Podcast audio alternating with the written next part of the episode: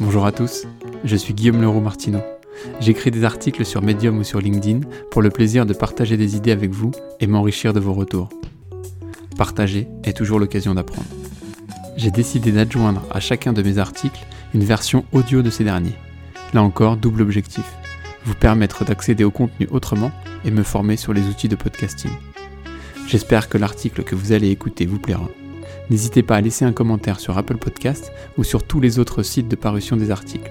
Bonne écoute Contrairement aux, lectures précédentes, on va essayer quelque chose de nouveau. On va essayer de ne pas lire l'article, je vais essayer de vous le résumer. L'article s'appelle Se centrer sur l'individu pour le bien-être de l'équipe.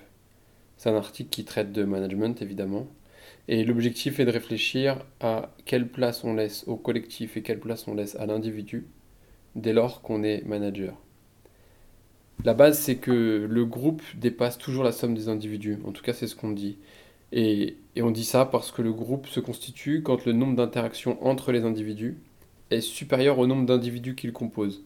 Si je m'explique, quand vous êtes deux, vous avez une interaction. Quand vous êtes trois, vous avez trois interactions possibles. Et à partir de quatre, vous avez cinq interactions possibles. C'est-à-dire qu'il y a plus d'interactions personne à personne que de personnes présentes dans le groupe.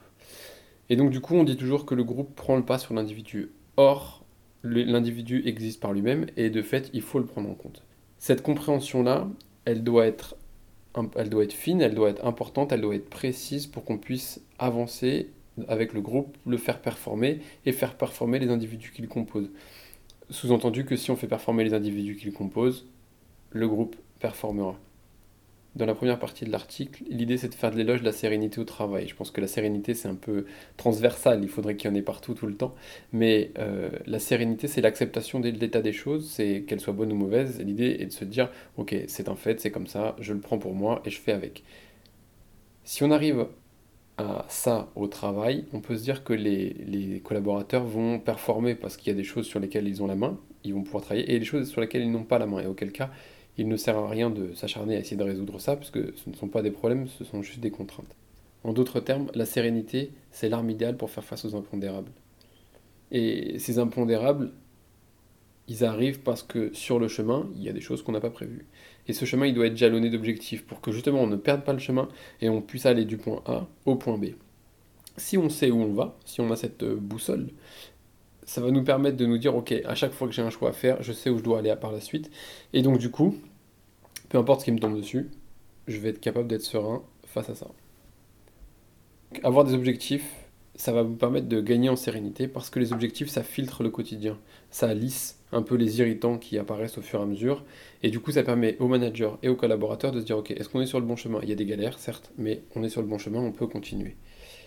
Ces objectifs-là, ils doivent être fixés et pour le collaborateur. Évidemment, il y a la notion d'intérêt de l'entreprise qui doit être euh, présente et qui doit résonner euh, de manière continuelle, mais si le collaborateur ne participe pas à la définition de ses objectifs, il est évident qu'il y attachera moins d'importance et que donc du coup, il aura moins tendance à les suivre. Et que du coup, in fine, il sera moins serein dans son boulot parce qu'il n'aura pas de boussole pour faire face aux problématiques du quotidien.